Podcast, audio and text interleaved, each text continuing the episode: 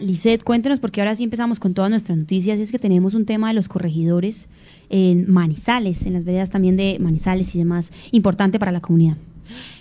Manizales tiene siete corregidores, ¿ves? Siete corregimientos, perdón. Y en cada uno de estos corregimientos pues tiene que haber un corregidor. Eh, lo que nos estaban explicando acá expertos es que en los corregidores no puede existir el inspector de policía porque el corregidor pues reemplaza las funciones que hace esta persona. Entonces ese corregidor pues se tiene que encargar, obviamente va a ser, eh, digamos, la representación de la administración municipal, pues porque obviamente pues el alcalde no va a poder estar en todos estos corregimientos y por eso pues va a estar muy pendiente y va a ser ese puente entre la comunidad y la administración. Sin embargo, pues tiene que estar ahí eh, mediando lo que son eh, problemas como eh, delinderos o conflictos entre vecinos. Él lo que tiene que hacer ahí es como entrar a solucionar estos problemas que obviamente no afecten la sana convivencia de la ciudadanía y buscar obviamente que dentro de esos planes de desarrollo que, que se están realizando, pues que las inquietudes o esos problemas más urgentes de sus comunidades pues queden incluidos dentro de este eh, proyecto que obviamente pues va a ser esa hoja de ruta entre eh, estos próximos cuatro años, Sofía. Así es, es un tema muy importante, sobre todo lo que usted explicaba de dar este contexto pues como esta hoja de ruta del trabajo de los corregidores y de hecho usted pudo conversar incluso con Alberto eh, Castro, el profesor de la Universidad de Caldas, al parecer pues como en temas muy, bueno, cuéntanos un poco más porque es como muy especializado sobre todo la importancia de por qué debe haber esta figura. Sí, eh, él nos está explicando aquí, por ejemplo, que todo eh, parte obviamente desde la Constitución de 1991, en donde pues ahí dice que los municipios se organizan en comunas, estas comunas están integradas por barrios y por corregimientos, que los corregimientos pues están eh, integrados por veredas. Y si vamos a mirar Manizales, pues Manizales es demasiadamente rural, pero nosotros pues no conocemos parte de, de esas veredas, muy pocos, pues yo creo que han visitado todas las veredas de Manizales, yo por lo menos pues no las conozco eh, todas, pero sí son rutas que son visitadas por muchos ciclistas, por ejemplo, que pues obviamente pues tienen mucha más cercanía y saben lo que pasa en esas soldas. Entonces es lo que nos explicaba aquí Alberto Rincón, era que eh, lo que hace esta figura obviamente pues es ayudar o evita que esas personas pues tengan que desplazarse hasta eh, una zona urbana, es decir, hasta Manizales para poder resolver un problema. Entonces eso es lo que facilita también mucho eh, la vida a los residentes de estas de estos corregimientos que eh, algunos de ellos obviamente están más poblados que otros en cuanto a veredas. Así es, escuchemos entonces en estos momentos precisamente pues a este profesor Alberto Castro quien nos da esta información y por supuesto pues también como la información después, sobre todo muy importante las opiniones y las voces de corregidoras también, de quienes están entonces asumiendo este cargo. Regimiento donde se designe un corregidor, allí ya no va a haber inspector de policía, ni inspector departamental ni municipal de policía. Pues dichos corregidores ejercerán, reemplazarán al inspector de policía. O sea que no va a haber dos funcionarios a la vez. No va a haber inspector de policía y corregidor. No, no. Adiós el inspector de policía. Las funciones las asume el corregidor. Correcto. Ahora sí, los alcaldes designarán a los corregidores de una terna presentada por la JAL, la Junta Administradora Local, con quienes coordinarán sus tareas de desarrollo comunitario. Conclusión, lo designa el alcalde es de libre nombramiento y remoción. Y la terna le pasa la terna. La JAL, la Junta Administrativa Local, recuerde que hay juntas administrativas locales urbanas y rurales. Muy bien, ahí escuchamos a este profesor y también entonces, como les dijimos, tenemos por ejemplo a Luz Marina Sánchez, ella es corregidora eh, LICET, también ocupa este cargo, doña Luz Marina, en la, en, claro, en la vereda, corregimiento, corregimiento, de Río Blanco. Escuchemos a Luz Marina Sánchez. Eh, los retos que se asumen, eh, digamos, son digamos, unos procesos que traemos desde hace tiempo, el, el tema de la seguridad,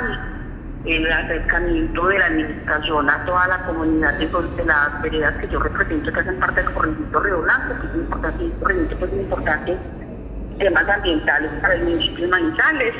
también, digamos, el tema de, que la comunidad conozca de primera mano los, digamos, los beneficios y, digamos, todas las virtudes que tiene el municipio para brindarles a toda la, comunidad que, que represento. Y trabajar pues con la comunidad siempre propender pues, por la por el bienestar de todos por resolverles conflictos en la medida que se pueda por aplicar las normativas cuando haya lugar a hacerlo eh, darle a conocer a la comunidad por la importancia de respetar las, normas que nos rigen ante todo la ley 1801 pues que es la ley de, de convivencia ciudadana que tenemos y eso es como lo más importante la verdad también tenemos la voz de Paula Milena Motato, ella es la corregidora de El Remanso y también nos tenemos pues como su opinión a esta hora aquí en la Patria Radio. Sí, ahora tengo la oportunidad pues digamos de repetir nuevamente como corregidora, ya que pues llevo cinco años inicialmente pues con el, con el gobierno de, de Octavio Cardona. Y fui también los cuatro años estuve también pues con la anterior administración y ahora nuevamente soy reelegida como corregidora, de hecho yo soy de las más antiguas. Y el resto que tenemos nosotros es seguir pues, eh, asumiendo procesos, nosotros tenemos, tenemos las funciones de la ley 801 de 2016, que es Código de Seguridad y Convivencia Ciudadana, como mismas funciones de los inspectores de policía, en la ciudad de Manizales. Pero aunado a ello, nosotros también tenemos un compromiso que es trabajar con, de la mano pues, con la comunidad. Y ahorita pues con el plan de desarrollo y todo el plan de gobierno que viene con el actual alcalde, que es José Eduardo Rojas, tenemos un papel súper importante en, en representarlo y representarlo, en la parte rural, donde digamos eh, abarcar todas las necesidades a nivel interior de la parte campesina como tal. Eh, hemos estado haciendo digamos unos trabajos frente al tema de la seguridad con la Secretaría del Interior, a la Secretaría de Gobierno, el tema también de la seguridad, que no solamente sea tan manizado, sino también llevarla a la parte rural. Que luego lo que se requiere hacer es trabajar con los habitantes de la mano y con todos los Así es que la seguridad entonces es un tema muy importante que ha estado sonando mucho últimamente, pues no solo se enfoque ahorita como lo estamos viendo eh, con las nuevas gerencias y demás en Manizales, sino en la zona rural, que como usted bien lo decía ahorita, Lisset, es una zona que uno desconoce que mayoritariamente uno eh, no tiene muy en cuenta cuando piensa en la ciudad.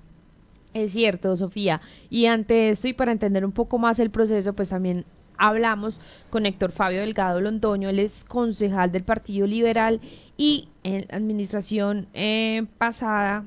o antepasada, él fue ponente eh, para em, que esta figura estuviera en, en los corregidores porque él nos comentaba que en el 2017 pues no existían los corregidores sino los inspectores de policía. Y por esto pues se hizo todo este proceso para que fueran los corregidores eh, esas, esa, esa eh, autoridad administrativa dentro de sus poblaciones. Entonces escuchemos un poco lo que él nos comenta de cómo es ese proceso de selección, de cómo llegan los corregidores para que sea el alcalde el que al final de todo ese proceso sea el que eh, elija a la persona que va a estar a cargo en cada corregimiento. La verdad es que la figura de los corregidores es muy importante en todos y cada uno de los corregimientos de la ciudad porque es esa presencia de la administración municipal en cada uno de los territorios. Ellos, junto con los miembros de la Junta de Administrado Local, se encargarán obviamente del buen funcionamiento de los corregimientos, pero el corregidor, primero que todo, no es el jefe de los ediles, ni los ediles son los jefes del corregidor. Es un trabajo articulado que deben de desarrollar para poder que los corregimientos funcionen de la mejor manera, pero los corregidores pues tienen una función especial y es también atender todas y cada una de los requerimientos, quejas que presentan los ciudadanos, querellas, invasiones, eh, que me movieron el el lindero, que me están tirando basura, que me está perjudicando, levantar audiencias, programar audiencias de conciliación para tratar de que entre cada uno de los corregimientos un mejor ambiente social se dé cada uno de ellos. Muy bien, Lisa, ahí teníamos como esta información entonces por parte del concejal Héctor Fabio Delgado y hasta ahora entonces también 7.31 de la mañana